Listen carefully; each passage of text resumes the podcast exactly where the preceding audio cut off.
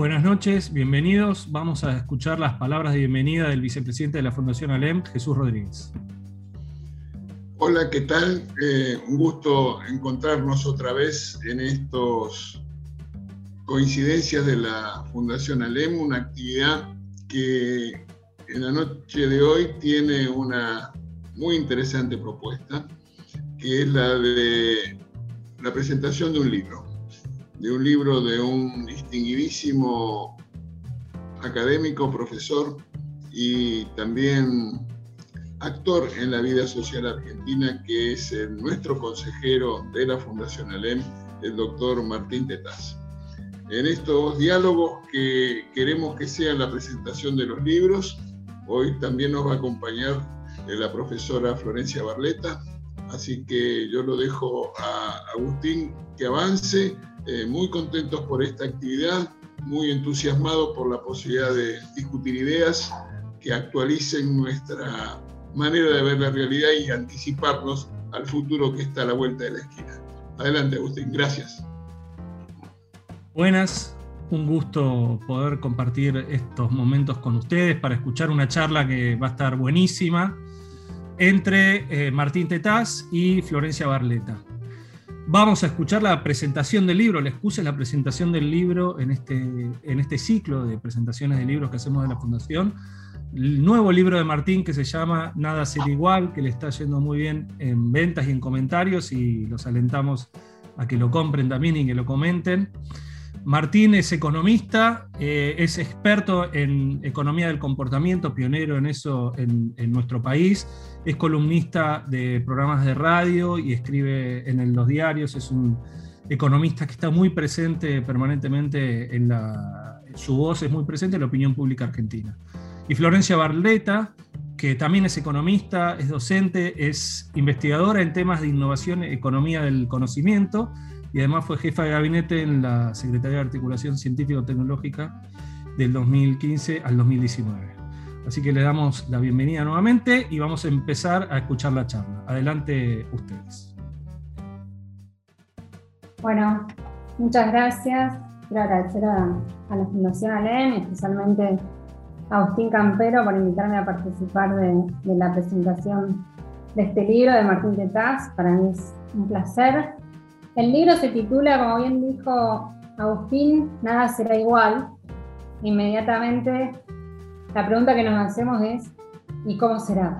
Y, sobre esto reflexiona Martín en, el libro, sobre cómo será el mundo en un futuro no muy lejano, con los cambios disruptivos y estas nuevas olas de innovaciones que están sucediendo y que definen lo que muchos llaman la, la cuarta revolución industrial. Para mí la lectura fue muy estimulante y te quiero felicitar, Martín. Me parece que hay un ejercicio de reflexión enorme, muy difícil, pero a la vez necesario.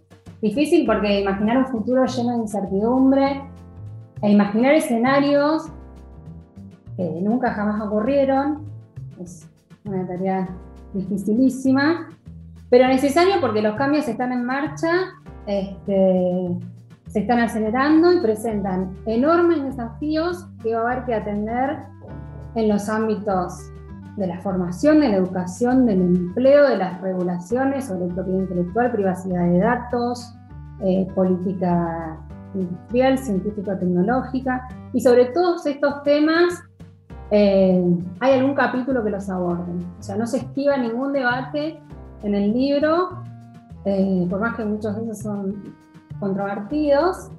Eh, así que me parece muy completo, por momentos parecería que hay muchos libros contenidos en uno solo.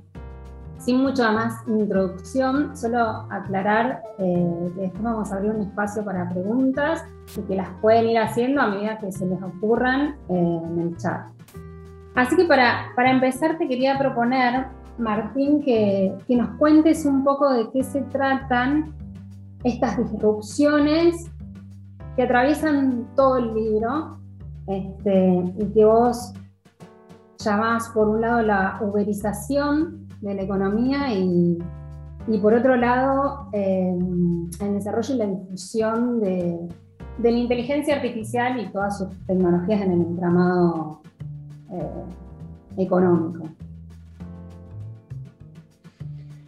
Primero que nada, gracias por la posibilidad de presentar a la gente de la Fundación ALEM. Siempre es un gusto encontrar a muchos amigos en, estos espacios de los cuales uno aprendió, este, entre ellos particularmente Jesús, con quien eh, además eh, le tengo mucho aprecio personal. Así que siempre lo que dice Jesús de mí hay que dividirlo por tres o por cuatro más o menos para, para hacer justicia.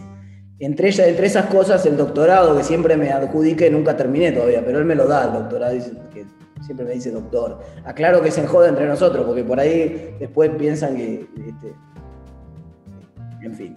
Em, en Palo Alto, en California, hay una universidad que se llama la Universidad de la Singularidad. ¿Qué es la singularidad? La singularidad es el momento en el tiempo en el cual supuestamente, supuestamente, comillas, la inteligencia, y ahí voy a, voy a volver sobre este supuestamente, la inteligencia artificial nos gana la partida, nos domina completamente y puede hacer, pueden los algoritmos hacer exactamente lo mismo que hacemos nosotros, pasando lo que se llama la prueba de Turing, que es la prueba de Turing en ciencia, la idea de que, por ejemplo, para poner un ejemplo muy simple, si yo veo un auto eh, que está siendo manejado con vidrios polarizados, yo a, prima facie no puedo saber si ese auto está siendo manejado por un ser humano o por un robot.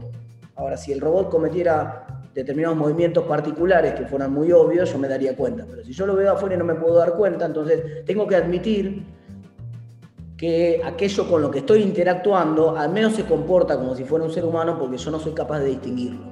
Entonces, eh, y el punto es que esa singularidad ocurriría, de acuerdo a esta gente que está trabajando sobre este tema, en el año 2035.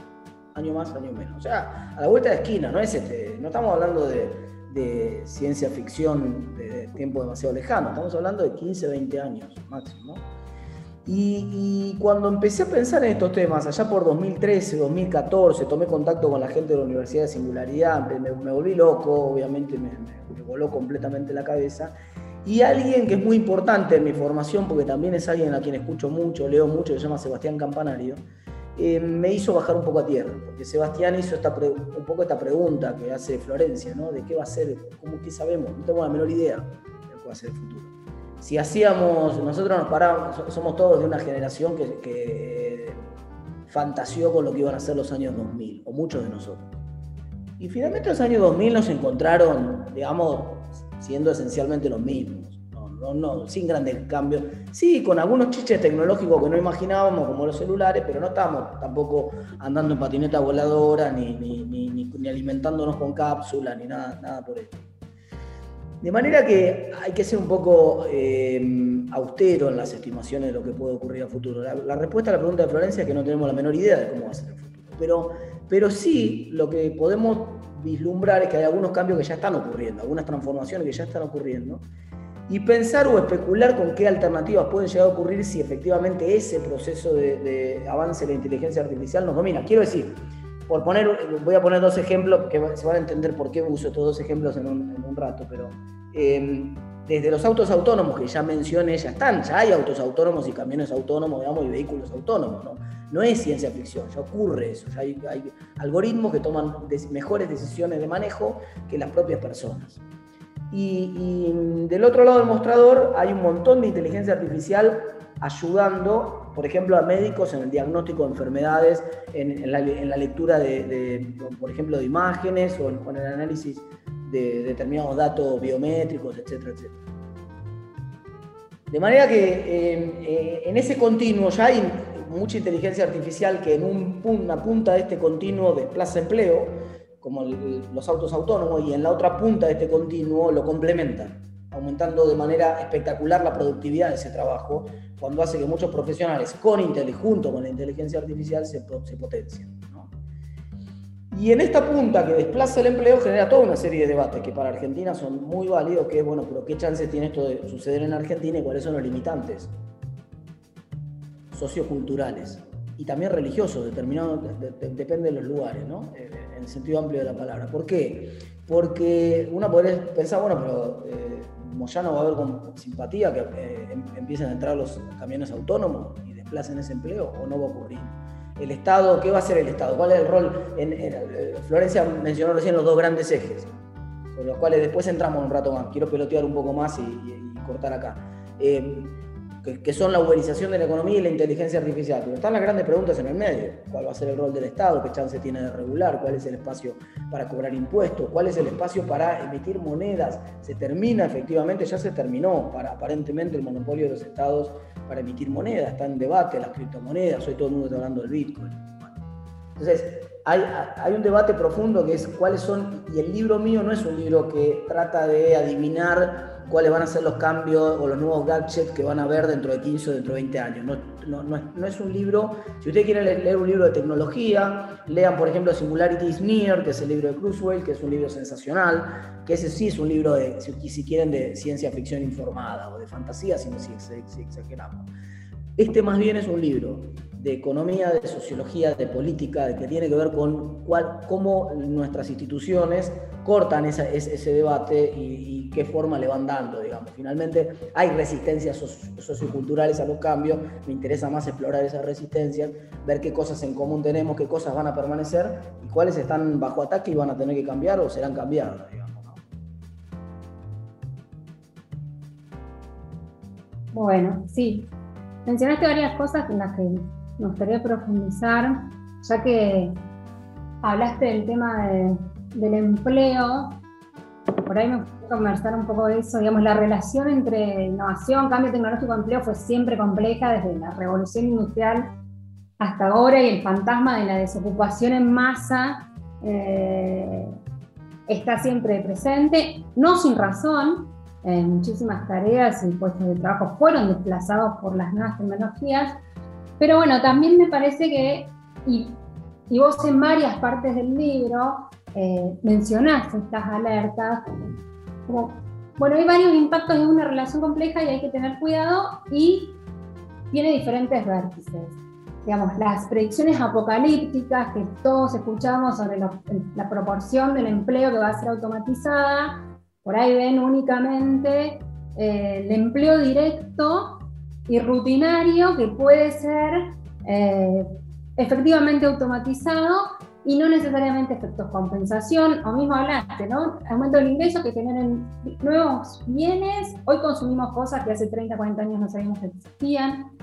Eh, digo, eso por el lado de la cantidad, ¿no? ¿Cómo, qué efectos eh, con direcciones opuestas podemos ver? Y por otro lado, ya que hablaste de la prueba de Turing, eh, me parece que sí es algo que diferencia las revoluciones previas, esto de si efectivamente a través de la inteligencia artificial va a ser posible reemplazar trabajo con capacidades cognitivas y creativas, no necesariamente rutinario. Y cómo esto, que me parece también muy interesante, lo abordás en el libro, eventualmente impactaría sobre los salarios, digamos. Hoy las brechas salariales entre los, entre los trabajos más menos calificados son enormes, evidentes. Si de repente abunda también el trabajo calificado, porque este, estos empleos de alta capacidad cognitiva pueden ser reemplazados, bueno, ahí también ¿no? me parece otro interrogante enorme, digamos. Por ahí sí podés eh, profundizar un poco de esto, ¿no? ¿Qué empleos se crea, cuál se desplaza, este, en qué dimensiones, cómo podemos...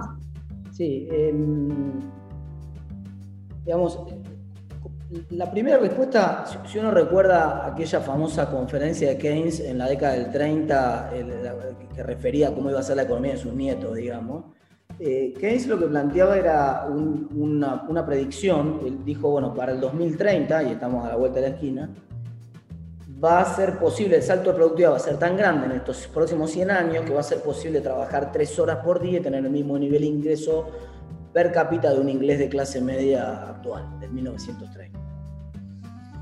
Y Keynes acertó dramáticamente con el pronóstico. Dramáticamente, acertó. De hecho, se quedó un poco corto, probablemente. Si el, aumento de la productividad per cápita fue 7 veces en los últimos 90 años. Y todavía no sabemos cuánto va a crecer en los próximos 10. Y, efectivamente es posible para la inmensa mayoría de la población trabajar tres horas por día y vivir como vivía un inglés de clase media en 1930 que no tenía ni agua caliente ni, ni la mitad de las cosas que nosotros en las cuales gastamos dinero hoy, digamos, no existían. es fácil hacer una lista en qué uno gasta el presupuesto todos los días y después darse cuenta que la mitad de las cosas en las que gastamos plata no existían hace 30 o 40 años. De manera que, el, pronóstico de Keynes fue correcto en la mitad, en la, mitad, en la potencialidad de que el proceso podía efectivamente permitir eso. Pero lo que no vio Keynes, no, no, no adivinó, fue que la naturaleza humana es nuestra es insaciable. Nosotros somos insaciables, siempre queremos más. Siempre queremos. No, no estamos conformes con. Eh, yo sé de la generación de la tele de 20 pulgadas. ¿no? Si vos tenías una tele de 20 pulgadas color en tu casa, eras Gardelli, que yo por supuesto no tenía. En la década del 80 tenía una tele de 14 o 15 blanco y negro que se cambiaba con la mano. Eh, eh, no, no, ni siquiera tenía control remoto. En, la, manzana había un pibe que tenía la, familia más acomodada de un barrio de clase media de La Plata, que ellos tenían una tele eh, color 20 pulgadas y todos los vecinos se juntaban para ver el partido. Y, entonces fuimos adaptándonos cada, y cada vez queremos más. Ah, después todo el mundo tuvo la de 20 pulgadas en, al principio de los 90, entonces hicimos la de 28 y después la de 29, perdón, creo que fue de 29, hubo toda una moda de la de 29 pulgadas, después vino la de 32, ahora la de 32 ya queda chiquitita, la gente quiere la de 40, y en, la, en el último hot sale ya la que se vendía en oferta como para la, masificada era la de 50, digamos, uno sube a la tele de 50 pulgadas. De manera que siempre queremos más. Entonces, la mitad de los bienes, eh, eh, eso estamos casi con seguridad, uno podría estar eh, en la certeza de que probablemente un porcentaje importante, la mitad quizás de los bienes que nosotros estemos consumiendo dentro de 15 o 20 años, hoy no existen. Entre ellos muchos servicios, puede haber mucha demanda de servicios y no sabemos esos servicios qué naturaleza de producción van a tener, si van a usar intensivamente el factor que desplaza ahora la tecnología, porque podría ser perfectamente posible y es plausible además la idea de que la tecnología eventualmente desplace mano de obra no calificada, y ahí voy a hacer un, segundo punto, quiero ver hasta cuánto. Y, pero, pero es muy razonable pensar que los servicios intensivos en, mano de obra, por ejemplo el cuidado de personas, esencialmente demandan mano de obra de escasa calificación o de relativamente baja calificación. Con lo cual, en una de esas tenemos demanda para esa mano de obra de baja calificación. Por otro lado, en realidad, yo no, sé, no estaría tan seguro de que el avance de la tecnología de la inteligencia artificial desplace mano de obra no calificada, porque creo que la automatización ya la desplazó. Digamos, ¿no? Y ya ajustó por salario. Hoy eh, y este es un punto importante para hacer, para que vean que no todo el desplazamiento es en efecto cantidades, y es la pregunta que me hacías vos, Flor, que el, desplazamiento también produce efectos precios. Entonces, hoy, por ejemplo, si uno ve cómo se transportan no sé, los materiales de construcción adentro de un corralón, ya existe la tecnología para que no haya una persona cargando la bolsa en el hombro, digamos. Eso, que, que, una persona tenga que cargar una bolsa de cemento de 50 kilos en el hombro, o cargar unos cerámicos, o un inodoro, o lo que fuera, en un corralón de materiales, uno podría pensar como que es algo que atrasa 50 o 60 años. Ya hay, están los tractorcitos estos que van adentro de, los bolichitos, que tienen el, coso que levanta los palets y, lo va acomodando, digamos. Eh, eso ya existe la tecnología. Sin embargo, sigue coexistiendo con corralones donde hay mano de obra que carga cosas, digamos. Y, el punto es que esa mano de obra, obviamente, pagó el impacto en el salario. Entonces, el salario relativo de esa mano de obra bruta, por llamarlo en, el sentido de que no, está calificada, prácticamente solamente eh, se, vale de su fuerza bruta, esa, el salario relativo de esa mano de obra respecto al resto cayó dramáticamente en los últimos 50 años. Entonces, el ajuste fue por salario. Probablemente lo que veamos es que buena parte de, lo que desplace potencialmente la tecnología, eh, la inteligencia artificial, en realidad coexista como, como, un, como un camino que tiene muchas colectoras que van por abajo, por supuesto con lomo de burro y a distinta velocidad. Entonces, e, esto probablemente, probablemente ocurra. Em, y, finalmente, em, claro, no sabemos la naturaleza del tipo de trabajo. los pronósticos, como vos decías, Flor, recién fracasaron rotundamente todos. Desde el ludismo de la revolución industrial textil inglesa de mediados del siglo XVIII hasta, hasta, el, hasta el último libro de Rifkin, que fue, es un, un libro espectacular, muy bien documentado, El fin del trabajo, el libro de los 90 de Rifkin. Se tradujo como a 50 idiomas. Debe haber pocos libros que hayan tenido un pronóstico tan errado y sin embargo el libro tiene un valor impresionante porque el planteo es muy racional, pero no vio venir el boom de empleo en Estados Unidos, no vio venir la emergencia de Asia y con el boom de empleo que generó. Nunca la sociedad tuvo tanto empleo como ahora. Es cierto, trabajamos 8 horas cuando antes se trabajaba 12, hace, en, a principios del siglo pasado. Trabajamos menos en promedio, en promedio. ¿eh? También es cierto, y meto un dedo en una llaga, y la dejo picando para, para otra llaga, también es cierto que las desigualdades son mucho más grandes. Hoy las desigualdades son mucho más grandes. Entonces, si uno proyecta, y acá viene el, donde sí me preocupa el problema del empleo, si uno proyecta la, experiencia de Keynes para acá, digamos, y lo, que piensa es que lo mismo va a ocurrir, pero en vez de en 90 años, quizás en 20, entonces lo que uno proyectaría es que el mundo es mucho más abundante hoy que en los 30, o que si me voy dos años atrás para no, no, no meter justo el ruido de la crisis, me voy al 28. El mundo es mucho más abundante hoy que en el, que en el 25, 26, 27, 28. Pero también es mucho más desigual. Solo que eso que ocurrió en los últimos 90 años probablemente vuelva a ocurrir en los próximos, vuelva a ocurrir cuantitativamente, cualitativamente por supuesto distinto. Pero cuantitativamente vuelve a ocurrir en los próximos 20, entonces uno va, vamos hacia un mundo muchísimo más abundante que ahora, pero dramáticamente más desigual. Y hay todo un debate ahí de cómo va a ser la, de qué capacidad va a tener la política de construir instituciones que puedan conciliar las tensiones que naturalmente van a emerger por una, en, una economía que va a ser tanto más desigual. La gente alegremente se va a bancar que la economía sea tanto más desigual, eso va a generar estallidos sociales, eso va al contrario, ¿qué, qué, es lo que va a pasar? Hay todo un desafío ahí, ¿Qué, capacidad tiene el Estado de crear instituciones que, eh, parafraseando, yo lo decía el otro día, en el, parafraseando la idea del velo de ignorancia de Rawls, hay una oportunidad histórica. Como todavía no lo vimos a buena parte de ese avance, estamos empezando a verlo al, avance de esto que cuento yo, tanto en inteligencia artificial como en uberización, pero todavía no, no, vimos, el, vimos solo la punta del iceberg. Como el resto todavía falta, la gente por ahí hoy está abierta a discutir de igual a igual sin saber qué lugar le va a tocar en esa, en esa nueva distribución del ingreso dentro de 20 años a ellos o a sus hijos. Entonces es mucho más fácil dar esa discusión ahora y por eso es importante que nosotros la planteemos ahora, tratando un poco de salir de la coyuntura que nos ahoga todos los días. sobre eso justo eh, te quería preguntar y te llevo a la predicción no errada, sino correcta de Rifkin, que fue la de la economía del, costo marginal cero, ¿no? Pero lo que también hablas eh, muchísimo en un capítulo sobre dónde está la creación de valor en la nueva economía.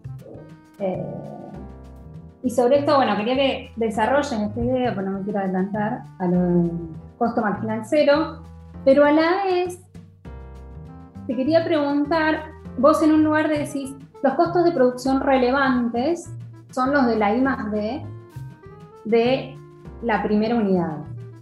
Y en torno a esto, y vinculado a los niveles de desigualdad y de concentración económica que se vienen dando y que se pueden profundizar, te quería preguntar justamente si es una continuidad con este proceso que viene sucediendo de fragmentación global y deslocalización de la producción, donde las capacidades de I D se quedan en los clubes de innovadores, que son cinco países, este, para ser generosa. ¿Y por qué pregunto esto? Porque también muchos dicen este nuevo paradigma no solo es intensivo en conocimiento, sino que es más que nunca intensivo en conocimiento científico. Y que los grandes departamentos de inteligencia artificial de estas grandes plataformas, eh, que son las, las empresas tecnológicas líderes en la actualidad, están cerca de las universidades que desarrollaron estas tecnologías y a la vez contratan científicos de primer nivel eh, para sus departamentos. ¿no? Entonces digo, bueno, ¿qué proceso se viene de organización global de la, de la producción donde cada vez la parte de mayor intensidad de conocimiento y más innovativa está concentrada en las capacidades de I+D que las tienen muy pocos y están muy localizadas y el resto del mundo este, que hasta ahora era, bueno, ventaja comparativa en base a trabajo no calificado y producción de manufactura, si efectivamente vamos a una economía de costo marginal cero, como que ni siquiera nos queda eso. Entonces, como cómo se, se organizaría ¿no? la economía mundial. En... El, primer, el primer punto ahí importante es que se pone en discusión como nunca, digamos, y desde otro lugar, la teoría clásica del valor, que corre transversalmente desde Adam Smith hasta, hasta Marx. La idea de que el valor dependía del trabajo socialmente necesario para producir un bien, si yo encuentro una forma de producir sin trabajo y esa forma es, valorizada, el mercado le da un valor y la gente quiere tenerla y está dispuesta a hacer cosas e intercambiar cosas por tenerla, evidentemente estoy demostrando que se puede crear valor sin trabajo. y eso es un gran debate en el medio, porque ahí eh, entonces, toda la discusión, por ejemplo, sobre el sistema de seguridad social, sobre el bono demográfico, por ahí está errada, por ahí estamos equivocados con la discusión, la preocupación que tenemos por la insostenibilidad del sistema de seguridad social, porque en una de esas ya no existe más dentro de 20 años un mundo de activos versus pasivos. En primer lugar, porque ya hace tiempo, y esto es el último libro de Seba Campanario, es muy bueno, se llama Revolución Senior, es un libro que les recomiendo, ya hace tiempo que está en discusión esta noción de que hay, una edad en la cual los adultos mayores son eh, eh, desplazables, digamos. Porque justamente resulta que el tipo de habilidades que a la inteligencia artificial le está costando más reemplazar eh, son habilidades como la experiencia, como, como, la, como bueno, determinadas habilidades emocionales y sociales que están mucho más maduras en, lo que hoy llamamos la tercera edad, los adultos mayores. Entonces, el debate de, de la jubilación medio que se diluye mucho y además la propia inteligencia artificial puede generar las rentas que permitan sostener un ingreso básico universal de corte transversal, que ya no distinga entre activos, pasivos, entre... Digamos, todo este debate, eh, si, yo pruebo que se puede crear valor sin trabajo, buena parte del debate del rol del Estado en términos de la administración de la seguridad social eh, queda un poco atrasado. Hay que, pensarlo de nuevo, hay que repensar. Segundo, cuando uno mira, una de las cosas interesantes que me, que me puse a hacer para el libro, fue entrar a, la Organización Mundial de la Propiedad Intelectual, ¿no? WIPO es la, sigla en inglés, y ver cómo estaban produciéndose los avances en términos de patentamiento e inteligencia artificial. Y efectivamente hay una concentración notable, pero esa concentración notable, sin embargo, tiene, cierta tiene mucha heterogeneidad a nivel de rama. Por ejemplo, Argentina tiene un nodo de desarrollo de, no de inteligencia artificial, algo tiene de inteligencia artificial, algo tiene, pero sí de I más D, y de hecho lo que tiene inteligencia artificial lo tiene ahí, que es en el sector del agro. Tiene, Argentina patenta, aunque no parezca mentira, patenta poco, pero patenta, y tiene un nodo, uno de los nodos identificados por el último informe de la Organización Mundial de Propiedad Intelectual es eh, eh, el, nodo, el nodo vinculado al agro. Luego, el, esquema, el espacio tradicional de países centrales versus periféricos en el, problema de, apropiación de conocimiento y de transferencia, etcétera, donde yo, por supuesto, acá, eh, Flor, esta es tu especialidad y yo voy a hacer un comentario muy, muy liviano, ¿no? Pues, este, me, perdonarás y después profundizarás en todo caso o, discreparás. Em, está siendo tomado por ataque por China primero hace 30 años no discutíamos de China, no, era, era un país periférico. Bueno, ahora resulta que el actor principal en materia de avance de patentes ya no es tanto Estados Unidos y Europa, es China, empieza a emerger con una fuerza brutal. Y otro, otro actor interesante es Israel. ¿Y por qué son dos ejemplos interesantes? Primero porque uno no es occidental, digamos, y no estaba ni siquiera en el mapa hace 30 años atrás y emergió, bueno, mostrando las posibilidades de lo que puede aparecer después. Y el otro porque es un país chico, está bien conectado desde el punto de vista de política internacional y con muchos intereses de, Estados Unidos y de otros países en, que, eso ocurra, pero lo cierto es que tenemos un país poniendo 5% del producto en investigación y desarrollo, eso es una cosa de loco, porque no es un país que tiene el ingreso per cápita de Dubái, digamos, que vos decís, bueno, está bien, le rebalsa la plata, no saben en qué invertirla, la pone en investigación y desarrollo, no, es un país que eligió hizo una apuesta siendo un país tirando a, pequeño, que hace no mucho, en la década del 80, como sabe perfectamente Jesús, tenía los mismos problemas que tenía Argentina. Tenía altísima inflación, tuvo una hiper en el año 85, eh, bueno, problemas institucionales, por supuesto, y, encima no necesito caer en el cliché del contexto favorable para, para hacer cualquier cosa. Entonces, hay oportunidades, digamos.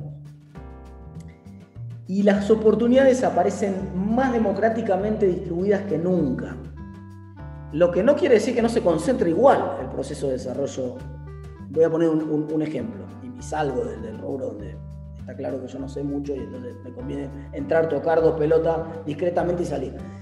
Cuando uno mira la distribución del, ingreso que, yo creo que va a ocurrir en los próximos años, que va a generar esta forma de creación de valor, es una distribución de ingreso parecida a lo que Rosen denominaba en la década del 90 la economía de las superestrellas. Y, si uno lo ve en los deportistas o en los artistas o en general en, estrellas, en celebrities en general, uno ve ese tipo de distribución del ingreso. Pero antes era muy difícil llegar a ser estrella había muchos intermediarios en el medio. Vos podías romperla en el club de barrio, pero si vos no conseguías una prueba en un club y, el intermediario que manejaba los pases te conseguía el pase a Europa, vos igual no, no, eras multimillonario. Digamos, son malos casos de gente que chocó contra la pared, de no tener la red, la red de contactos adecuada que la gente que llegó. Y lo mismo pasa si vos no conocías la discográfica y eras un gran artista. Pero ahora en el nuevo esquema tenés una uberización de todos esos intermediarios. Y veremos si no se uberizan también, no, empiezan a haber plataformas de uberización en los procesos de investigación también. ¿Por qué? Porque ese fenómeno de uberización te permite que un Paulo Londra, que no lo conoce nadie, o no lo conocía nadie hace un par de años atrás, de la nada y sin contacto con ninguna discográfica pegue un hitazo en, en Spotify, consiga 600 millones de reproducciones facture en una semana 2 millones de dólares y se meta en el 1% de los eh, de, Spotify que más regalías recibe. Spotify y el proceso de uberización democratizó la posibilidad de acceso? Respuesta sí, masivamente. Ahora, lo único que se necesita para producir contenidos y llegar al mundo es, eh, puedes armarte un estudio en tu casa con un micrófono muy barato, un celular, un estabilizador, tres o cuatro cosas y una PC para editar. No necesitas nada. Muy poca plata. Salteaste todos los intermediarios en el camino. Así todo, llega masivamente todo el mundo y, se, y entonces hay un salto espectacular de producción de calidad. Respuesta no respuesta, sigue existiendo esta concentración cada vez más marcada en términos de un grupo pequeño de mega super exitosos, que van a ser los, billonarios de los próximos años, un gran grupo en el medio que puede vivir de eso, que antes no podía, que ahora sí puede vivir de eso, la democratización efectivamente ocurre, pero la inmensa mayoría que lo tiene que complementar con otra actividad más.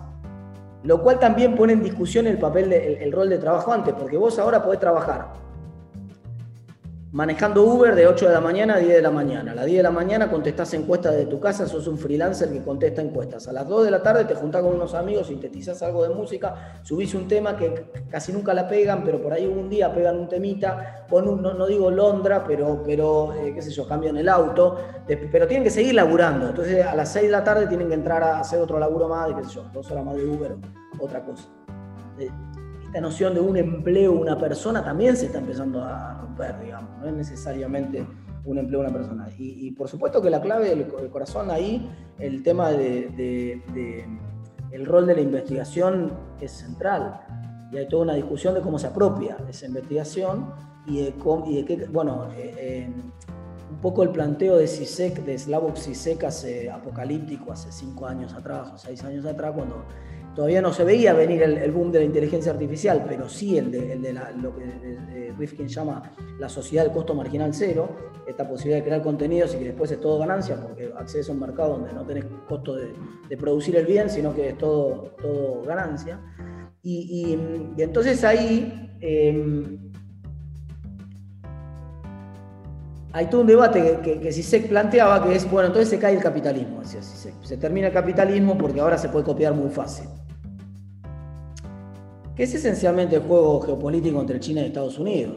El juego geopolítico entre China y Estados Unidos, que China se le, se le cansa de copiar en la cara a Estados Unidos todo lo que se le canta, y Estados Unidos entonces está tratando de ver con política comercial si puede de alguna manera condicionar la cantidad de cosas que le copian. Y decirle, bueno, aflojen en la cantidad de cosas que nos copian y limitarle la posibilidad de China, de acceso masivo de China a otros mercados. Pero a China ni siquiera le, le interesa tal vez, tal vez en cosas que copia acceder a mercados de exportación. Le alcanza con su propio mercado.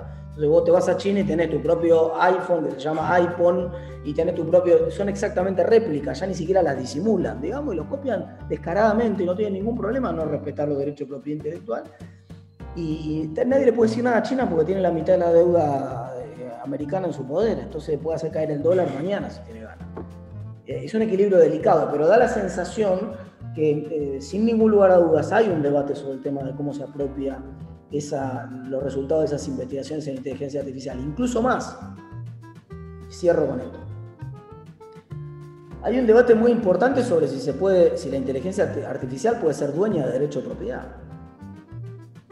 Hoy el derecho internacional no lo permite todavía. ¿no? Entonces, yo cuento un caso que es el de Davos, una inteligencia artificial que inventó eh, un envase, una forma, un envase particular que permite eh, digamos, acumular más cosas adentro de una heladera, por ejemplo, eh, con, este, muchas más cosas que lo que permiten los envases tradicionales y además es mucho más eficiente como medio de transporte, etc. Y cuando van a registrarlo a la Oficina de Patentes Europea, ese envase, le dicen, bueno, ¿quién es el inventor? Davus. Bueno, ¿y el nombre de pila? No, no, Davus es el nombre de la inteligencia artificial. Ah, no, pero acá nosotros no podemos reconocerle el derecho artificial o la persona, una inteligencia artificial no es sujeto de derecho. Por lo tanto, nosotros no podemos darle el derecho a propiedad de, una, de una, un nuevo invento una inteligencia artificial. Y lo que, lo que dice el, el tipo que creó esa red neuronal recursiva que inventó el envase es la réplica de él es, que yo no, tengo la, yo no tengo la capacidad para crear el envase que creó él. Yo no podría haberlo creado nunca. Yo solo le dije qué tipo de cosas tenía que mirar para aprender y la inteligencia artificial esencialmente aprendió a crear el envase como hubiera aprendido un ser humano y, surgió, y apareció eh, con una solución novedosa y por lo tanto fue creativa, creó valor de cero, creó conocimiento. La inteligencia artificial creó conocimiento. Esto no existía hace 10 años atrás el debate público. Entonces, ¿qué rol tiene la creación de conocimiento por parte de las inteligencias artificiales? ¿Cómo se pueden apropiar? Bueno, ahí aparece una gran oportunidad para que los estados eventualmente faciliten que, esa inteligencia artificial sea más difícil de copiar y por lo tanto eh, em, de alguna manera participen de esa renta que esa inteligencia artificial pueda generar. Y cierro, perdón, dije que iba a cerrar y, y, y, con una cosa. Un último comentario, sé que les va a interesar. Em, Ojo, porque si no lo regulan los estados, no es que no lo va a regular nadie. La discusión de propiedad intelectual hoy, los propios monopolios de manejo de datos y las propias empresas que están innovando hoy más en inteligencia artificial, como por ejemplo Google, regulan el propio acceso a los conocimientos esos y a los derechos de propiedad intelectual. Si yo subo un contenido sobre el cual no tengo derechos a YouTube, como es de Google, entonces YouTube me dice, si alguien dice que ese, ese contenido que yo subí le pertenece, todo lo que yo moneticé simplemente tiene que denunciarlo en Google y Google se lo pasa automáticamente. Mejor dicho, YouTube es lo mismo. Y no hay ningún juez ahí en el medio. No hay ningún estado en el medio que, le, yo no tengo que ir a un estado como era antes con mi derecho de propiedad y decir acá está, yo tengo los derechos de propiedad sobre este conocimiento, por favor me corresponden a mí los royalties de este conocimiento. No, ahora hay alguien que se pone por arriba de unos estados y que sin necesidad de ningún juez dice, vos violaste un derecho de propiedad intelectual, acá apareció la persona que tiene el derecho sobre esta creación, por lo tanto los fondos que monetizaron eh, este, este contenido se le pasan a esa persona se guarda porque si los estados llegan tarde en toda esa regulación, igual va a ocurrir, no es que no va a ocurrir. Lo que pasa es que no la van a regular los estados. Quiero hacer otra pregunta, pero ahora que hablaste de esto, me surgió el tema de datos, ¿no? O sea, la inteligencia artificial necesita datos. por eso Google, Amazon, apenas hace una, te crea una empresa eh, similar, la absorbe, la absorbe, la absorbe, y bueno, y ahí este proceso de de concentración, ¿no? Parecería que la ventaja comparativa pasó de, eh, en el extremo, algunos hablan, ya no está la teoría clásica del comercio que decía, está en los recursos naturales, está en la capacidad de tener datos y grandes bases de datos. Y te quería preguntar, porque ahí los estados también tienen tanto la capacidad de generar esos datos, como la capacidad, y por eso me parece un debate interesante para adelantarse, después de regular el uso y qué se hace con esos datos en el marco de la inteligencia artificial.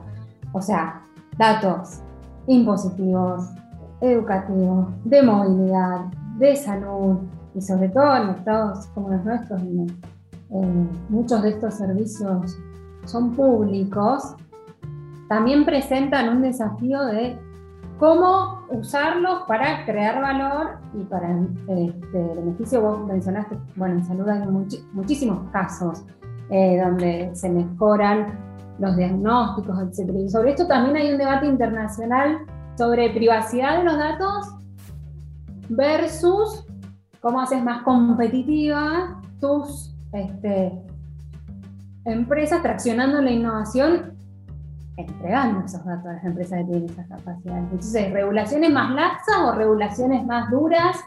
Este, bueno, entre Estados Unidos y Europa hay una enorme también puja y no, yo lo pregunto y no tengo en, absoluto ninguna respuesta. Simplemente es pensar en voz alta. Este, el beneficio de poder explorar los datos con la inteligencia artificial versus eh, el tema del peligro de la privacidad. ¿Cómo, por ahora, por ahora, y ese es uno de los grandes saltos que plantea Harari en Homo Deus, ¿no? Por ahora, esas inteligencias artificiales están son muy específicas de dominio. ¿Qué quiere decir esto? Están muy acotadas y clausuradas y cerradas en sí mismas. Todavía esas inteligencias artificiales no están coordinadas, no hay un coordinador de un sistema coordinador de esas inteligencias artificiales, pero podríamos no estar demasiado lejos de que lo haya. Podrían empezar a aparecer eh, redes neuronales recursivas que coordinen de alguna manera distintas inteligencias artificiales y que tengan un poder que no nos, no nos alcanzamos a imaginar, muy superior al de los estados actuales. De hecho, acá terminó el año pasado, o ya el anterior, en, el Congreso de Estados Unidos, Facebook, explicando Cambridge Analytica, tratando de dar cuenta de si efectivamente habían, los datos de Facebook habían permitido adulterar o, manipular resultados de una elección. La respuesta es que potencialmente se puede. potencialmente es perfectamente posible. Porque yo con el, con el dato de cada IP solamente, y estoy, estoy de vuelta hablando de inteligencia artificial aplicada a un dominio, todavía no coordiné ningún otro dominio, solamente con el dato IP de cada vivienda puedo saber, cada bien, no puedo saber cada usuario, con, más datos sí lo puedo saber. Si cruzo otras inteligencias artificiales, por ejemplo la de Google, por ejemplo la de otras redes sociales, sí lo puedo saber con, con el nivel de cada perfil individual del hogar, pero me alcanza con el hogar. Yo puedo identificar a con una atomicidad que no existió nunca, hogar por hogar, y determinar si ese hogar es más propenso a compartir determinados contenidos, a ignorarlos, y por lo tanto ver si amerita ir a militar ese hogar o no, ir a militarlo. Yo puedo saber casi, casi, eh, puedo crear un modelo que prediga con alta efectividad si un hogar está concentrado en el 30% de gente que va a votar al gobierno, sí o sí, pase lo que pase, en el 30% de la gente que no lo va a votar de ninguna manera o en el 40% del medio que es el volátil y que, que define la elección que todo el mundo quiere atacar. Y si voy más allá, yo puedo, bueno, hay una investigación inclusive de Facebook muy, conocida donde Facebook puede predecir las preferencias sexuales de los usuarios incluso antes de que los usuarios hayan salido del closet. Imagínate el potencial que tiene eso si uno quiere manipular. Pero claro, el petróleo del siglo XXI son los datos. Vos metiste el dedo en la llaga. El punto central son los datos. Sin los datos, sin datos, las inteligencias no pueden aprender. De la misma manera, de la misma manera que los chicos privados de contacto emocional y con una rutina siempre habitual en los orfanatos de, de Rumania no podían desarrollar sus capacidades. Ni siquiera, ya no hablemos de aprender las experiencias de los orfanatos rumanos, esencialmente son la prueba de que una inteligencia sometida a una falta de datos, no era solamente falta de hambre, con condiciones de, starvation, como dicen en inglés, de morirse de hambre, la gente puede aprender igual, paradójicamente, más allá del cliché de primero hay que alimentarse, después, la realidad es que no, pueden aprender igual. Pero el alimento del aprendizaje no es la proteína, el alimento del aprendizaje son los datos. Claro, el problema es que ahora apareció una posibilidad de amasar datos con una potencia que antes no aparecía. Y efectivamente se está, cuanto más datos amaso, más aprendo, más eficiente me hago y por lo tanto se produce un monopolio natural, una tendencia hacia un monopolio natural. Y ahí el que, el que tenía muy claro cómo iba a ser el patrón de comercio que iba a surgir en ese tipo de, economías era eh, Krugman, cuando planteaba aquellos modelos de, de rendimientos crecientes a escala. Simplemente decía, bueno, entonces efectivamente algunos países que tengan esta capacidad de aglomerar en, en, alguna, en alguna línea en la cual tengan eh, capacidad de aprender y de crecer, bueno, hoy en la inteligencia artificial van a ser tan grandes que solo van a ser grandes exportadores mundiales y después van a importar todo lo demás. Lo cual, perdón, aún si esto fuera cierto, muestra que efectivamente hay lugar, igual no se acaba el mundo si vos no sos el, productor de datos ni el, porque el productor de datos finalmente algo va a tener que comer y alguien le va a tener que mandar las cosas y, finalmente no, no va a poder, digamos, nadie gana, esto no es una economía eh, mercantilista donde hay que acumular reservas. La gente que quiere exportar después al otro día quiere importar y esa es una oportunidad también. Entonces, no es que la economía necesariamente tiene que ser una economía donde uno tiene que ser competitivo en la producción de datos, pero esos datos van a tener un, potencial increíble. Y hay toda una discusión, por ejemplo, una institución, la portabilidad de datos, que, tenemos tan claro que mejora la competitividad en empresas de servicios, por ejemplo, de celulares. Bueno, imaginemos si uno pudiera eh, disponer o organizar portabilidad de datos, lo que nos lleva a que eso no se pueda articular a nivel de un Estado-nación. Eso tiene que ser a, nivel de una institución supranacional. Con lo cual hay una tendencia al fortalecimiento de las supraestructuras eh, de regulación y hay una tendencia al debilitamiento del Estado-nación que no tiene capacidad de regular esos datos. Entonces, pero eso pero podría existir esa figura, tranquilamente, que yo fuera a Google y le dijera, mire, yo la verdad que me cansé del buscador de ustedes, me quiero ir a otro buscador, pero me quiero llevar toda mi experiencia de búsquedas, porque si no ningún otro buscador va a poder aprender o darme una búsqueda de calidad a mí porque ustedes ya parten de que conocen toda mi historia, pero mi historia es mía, no es de ustedes. Entonces, eh, me quiero llevar, quiero la portabilidad de mis búsquedas. Me las quiero llevar, se las quiero, quiero el archivo, se lo quiero cargar automáticamente a otra, otro competidor. Bueno, eso podría ser tranquilamente, ese es el próximo, probablemente la próxima figura que estemos discutiendo en los próximos 5 barra 10 años sea la portabilidad de los datos. Estoy de acuerdo y por supuesto, digamos, la capacidad de acumular datos sí misma eh, no crea necesariamente el valor, así como tener litio no, no significa que tengamos las habilidades para hacer la, batería, ¿no? Por supuesto. Y acá te llevo un poco Argentina. A ver qué pensás. O sea, ¿cómo estamos preparados para insertarnos en algún lugar de este nuevo paradigma? O sea, ¿qué posibilidades podemos tener mil mercados libres, eh, o estamos hablando de casos aislados, exitosos, no escalables, en el marco de que gran parte de la matriz productiva de nuestro país ni siquiera llegó a la tercera revolución industrial, ¿no? ¿Cómo conviven en nuestro país estas, estas grandes asimetrías estructurales y ¿Y qué posibilidades hay en este contexto de, insertarnos a este nuevo mundo? Son, yo diría primero que son demasiados casos aislados. Mercado Libre, Globant, Walla, eh, OXL, eh, que, también le ganaron a otros casos aislados, porque tampoco fue que no había nadie y llegó Mercado Libre. Mercado Libre se llevó puesto otro ecosistema que había da la sensación que hay, que hay un poco más que, casos, que, la emergencia de casos aislados. En una de esas, las oportunidades de creación de valor de la nueva economía nos, nos resultan favorables. Nos resultan favorables porque tenemos una eh, masa crítica de muchos años de universidades, de centros de investigación, que eventualmente hoy resulta que todo eso se puede poner en valor. Entonces, en una de esas no es tan casualidad, digamos. Por otro lado, las transformaciones tampoco parecen ocurrir a nivel de Estado, sino más bien a nivel de sectores. Hay, hay eh, una parte de la economía que se resiste y es tradicional en los Estados Unidos también. Entonces están regulando ahora si Uber puede entrar en Nueva York. le dicen que no.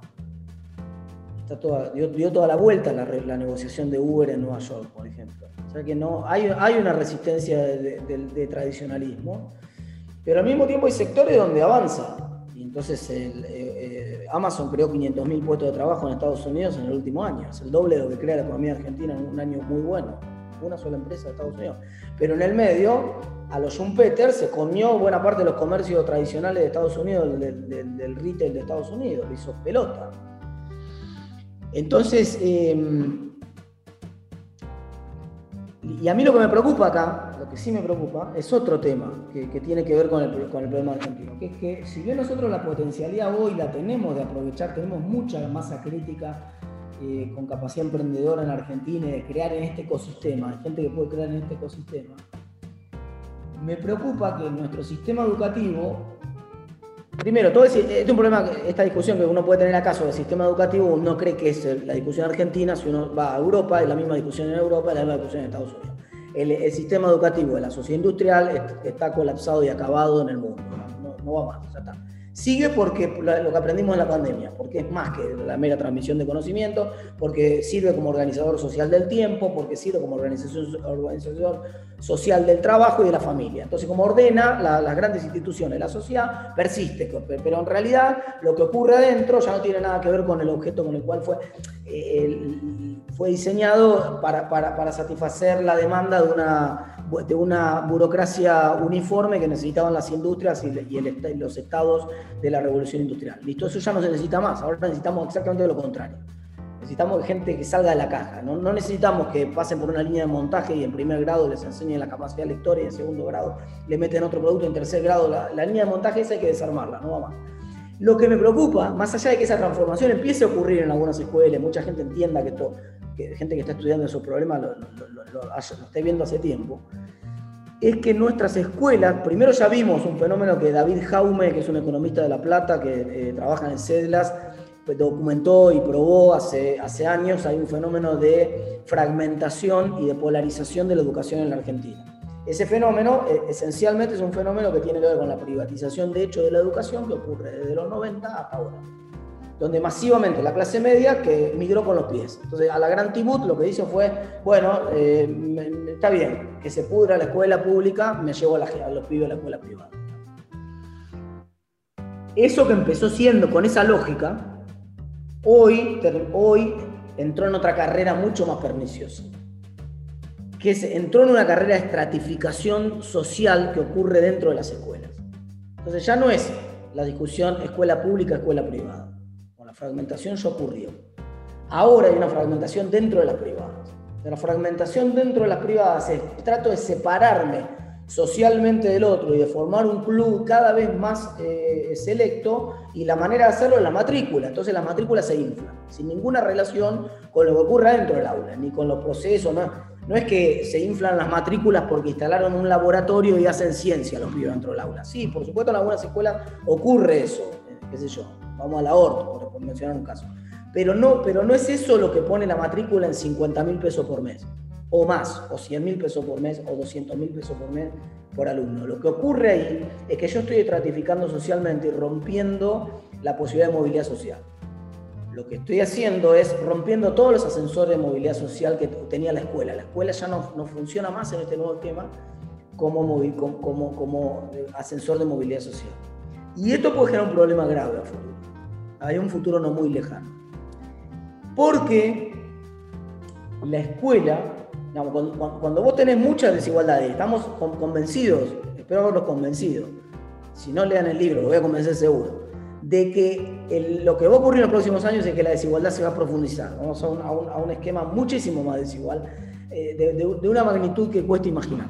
Vamos a una desigualdad brutal. Y, esa desigualdad brutal, la única chance de que no explote es que los que están acá abajo sientan que hay un ascensor que mañana puede llevar a sus hijos acá arriba. Si yo rompo el ascensor ese, como está ocurriendo ahora con el sistema educativo que está rompiendo ese ascensor, el resultado que esta gente que está acá abajo, en un momento de decir, che, ¿por qué nosotros tenemos que estar acá abajo? El efecto morros de Brasil, digamos, ¿no? Cuando de golpe eh, en, una favela dicen, bueno, che, bajemos a la playa. ¿no? ¿Por qué lo tuyo tuyo y lo mío mío? ¿Por qué vos tenés ese auto y yo no tengo nada? A ver, dame el auto. ¿Por qué vos tenés la casa esa? Yo no tengo nada. Toma, andate, me quedo con esta casa. ¿A cuánto estamos de eso? Cuando vos genera, cuando está el ascensor, es más difícil que alguien prenda la mecha. Porque siempre hay alguno apagando la mecha, diciendo, che, no sean tontos, que yo, mi, hijo está estudiando. Pero si ese ascensor está roto, solamente falta alguien que coordine, que a veces no es ni siquiera una persona, a veces es un evento. Falta un evento o una persona que coordine un estallido. Y nadie sabe cómo puede terminar esto si eso ocurre, digamos, si nosotros rompemos ese, vehículo. Me parece que ahí hay un gran debate. Que es, ¿cuál es yo soy optimista. La Argentina tiene una ventaja comparativa, sobre todo respecto a toda la región, en términos de capital humano y, de la potencialidad que tiene su sistema, sobre todo su sistema de universidades, su sistema científico-tecnológico también. Lo que no estoy tan seguro es de cómo, qué va a ocurrir en los próximos 20 años con ese esquema. Muchas gracias. Vamos casi una hora y hoy voy a tratar de vincular esto que acabas de, decir con una pregunta que, hay en el chat, eh, que es cómo el Estado asegura la provisión de bienes públicos, como educación y salud, en un contexto eh, que vos también mencionás en el libro de desnacionalización de la moneda y de los impuestos. Entonces, digamos, hoy las empresas tributan en los países, eh, tienen beneficios fiscales. Eh, ¿Y cómo se resuelve esto si se pierde la capacidad de recaudar para, la provisión de, bienes públicos? Tengo, eh, yo tengo un parcial optimismo en eso. Yo creo que así como haber un debilitamiento del Estado-Nación y de sus capacidades de emisión de moneda y de recolección de impuestos, Creo que va a haber un fortalecimiento de los estados supranacionales, como acabo de decir, y un fortalecimiento de los estados locales. ¿Por qué un fortalecimiento de los estados locales? Porque yo puedo mudar la empresa, pero es más difícil mudarme a mí. Digamos, yo finalmente en algún lugar tengo que vivir. No puedo ser nómade. Entonces, sí es cierto, eh, todo el mundo conoce la experiencia de algún argentino que se fue a Uruguay, pero es mucho más difícil. Entonces, finalmente, hay una, una, una oportunidad única de los estados que hasta ahora ha sido desaprovechada, de cobrar impuestos a la ubicación, digamos. Finalmente la persona tiene que estar en algún lugar. Que además los impuestos a la tierra, urbano, rural, son los mejores impuestos desde el punto de vista económico. Son el sueño de Henry George, la idea de que yo puedo armar un sistema tributario basado en impuestos que no son distorsivos de ninguna manera, porque no hay manera de esquivarlos. Vamos, yo haga lo que haga, estudie o no estudie, invierta o no invierta, eh, eh, produzca más, produzca menos, pago lo mismo porque estoy en una ubicación y pago por la ubicación que tengo, digamos. Entonces, eh, ahí, ahí aparece una posibilidad de que sea el fortalecimiento de los estados locales lo que provean esta, estos bienes públicos. Si eso no ocurre, digamos, o si no alcanza el efecto, y no alcanza a ser un efecto de la magnitud que, estamos hablando, entonces es simple la, la, conclusión, digamos. Lo que va a ocurrir es que los estados van a proveer cada vez bienes de menor calidad o menos bienes. En ese debate de menos bienes, bueno, habrá que ver si los estados priorizan algunos tipo de bienes o no, o si no priorizan, entonces bajan la calidad sistemática de los bienes. Y eso es lo que ya estamos viendo que está ocurriendo, digamos. Así que no hay que ser muy, muy, no hay, que proyectar demasiado, basta ver para atrás. La mejor respuesta está en la historia ahí, ¿no? Si los estados que, se van quedando sin financiamiento van eh, renunciando a la capacidad de provisión de bienes públicos, pero en la mayor parte de las veces, más que renunciar, lo que renuncian es a la calidad de esos bienes públicos. Entonces, hay una suerte de pantomima, ¿no? Hago como que le pago a los docentes. Por supuesto, como hago que les pago, entonces también hago, que les, hago como que les exijo. No les puedo exigir en serio porque no les pago en serio. Entonces no les puedo exigir. Y ellos hacen como que trabajan, tampoco pueden, porque por supuesto es toda una pantomima y los alumnos hacen como que estudian, pero todo es una pantomima, digamos, por mencionar un sistema. El otro quedó en evidencia, el, sistema, el colapso del sistema de salud de años, claro, no. Lo que pasa es que el sistema de salud, hasta que no chocase el auto, no, no, no, no revisar la póliza, ¿no? Siempre pasa esto. Pero el sistema de salud quedó, acaba de quedar en evidencia. El rey, el rey iba desnudo, digamos. Si queda alguna duda que el rey iba desnudo, un Estado que no tiene capacidad de gestionar la vacuna, digamos, no, que, no, estamos hablando de que no pueden poner un cohete en la luna, no pueden comprar 20 millones de vacunas. Evidentemente es un Estado fracasado. Bueno, esto quedó, quedó en evidencia probablemente sea cada vez más fracasado si no tiene esta capacidad de pasarle a los estados locales o, de fortalecimiento de los estados locales, que yo creo que va a ocurrir. Gracias. para cerrar, acá una pregunta que me llegó hace un rato es si conoces algún caso de regulación ya de inteligencia artificial. Eh, Después hay otra que dice, ¿qué trabajos podrían sobrevivir a la qué tipo de trabajos podrían sobrevivir en la automatización. Creo que algunos ejemplos viste de esto también. Y creo. Sí, está la ley Google en Europa, uno puede ver como un intento del Estado de empezar a regular. Todo el mundo, propios y extraños, digamos, no solamente la gente de Google, la con esa ley, todos coinciden que esa ley está eh, eh, atrasa más o menos 10 años. Pero bueno, quiero decir, hay, hay algunas experiencias de intentar comenzar a regular de alguna manera. Lo que eh, va a venir obviamente es el reconocimiento de los derechos de propiedad sobre inteligencia artificial, es un debate que tiene que zanjarse en los próximos años, pronto va a empezar a zanjarse y a partir de ahí vamos a empezar a ver seguramente mucha regulación en materia de inteligencia artificial, incluida la posibilidad de que se regule la propia inteligencia artificial, incluida la posibilidad de que emerjan sistemas privados de, solución de controversias como hoy es Clero, por ejemplo, una corte privada completamente descentralizada, donde el Estado pierde poder de regulación ahí. Pero no es que, no, insisto, de vuelta, no es que, eh, si ustedes creen que no se está regulando, es como está este famoso dicho, ¿no? Que cuando vos te sentás en una mesa de póker y no te das cuenta quién es el punto, es porque sos vos, ¿no? Entonces acá, pasa lo mismo. no, es que no va a haber una regulación. Si vos no te das cuenta, porque hay alguien que te está regulando, digamos. Seguramente no es el Estado, es hoy, hoy serán las empresas o directamente esquemas descentralizados de, que van a circular información y a regular, como hoy lo están haciendo. Hay un montón de experiencia en lo que toda el área se llama finanzas descentralizadas, de sistemas que se regulan, digamos, de manera descentralizada también, pero que sin participación del Estado. Para vos en el libro una parte decís incluso y, comparás lo que, lo que se tarda en, patentar o en algún litigio versus el ritmo de la innovación tecnológica en la actualidad. ¿no? Entonces yo también me pregunto si no se pondrá en crisis todo el sistema de propiedad intelectual y de patente actual y ya, o sea, hay estrategias que son otras.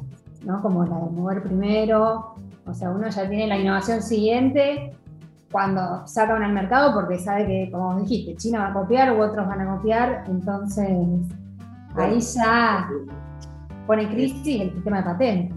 En la Organización Mundial de la Propiedad Intelectual se están creando una inteligencia artificial propia para aprobar solicitudes de patentes. Entonces ahora, probablemente en los próximos 10 años, o 5 capaz, eh, eh, capaz que ocurre antes esto, la solicitud de patente va a ser analizada por una inteligencia artificial y esto va a dinamizar el proceso de manera dramática. Entonces probablemente vayamos a mucha más velocidad eh, en términos de patentes y bueno, obviamente eh, eso también va a tener algún impacto. Bueno, eh, creo que ya estamos un poquito pasados de hora, así que te agradezco, Martín, enormemente, a la Fundación ALEM.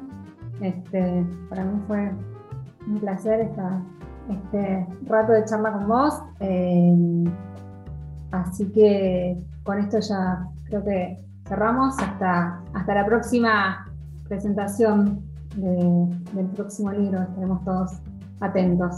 Muchísimas gracias. muchas gracias. Un lujo, Flor, estar contigo en el, panel y conversando y, por supuesto, con la distinguida audiencia. Así que muchísimas gracias por la invitación y mucho gusto. Nos vemos la próxima.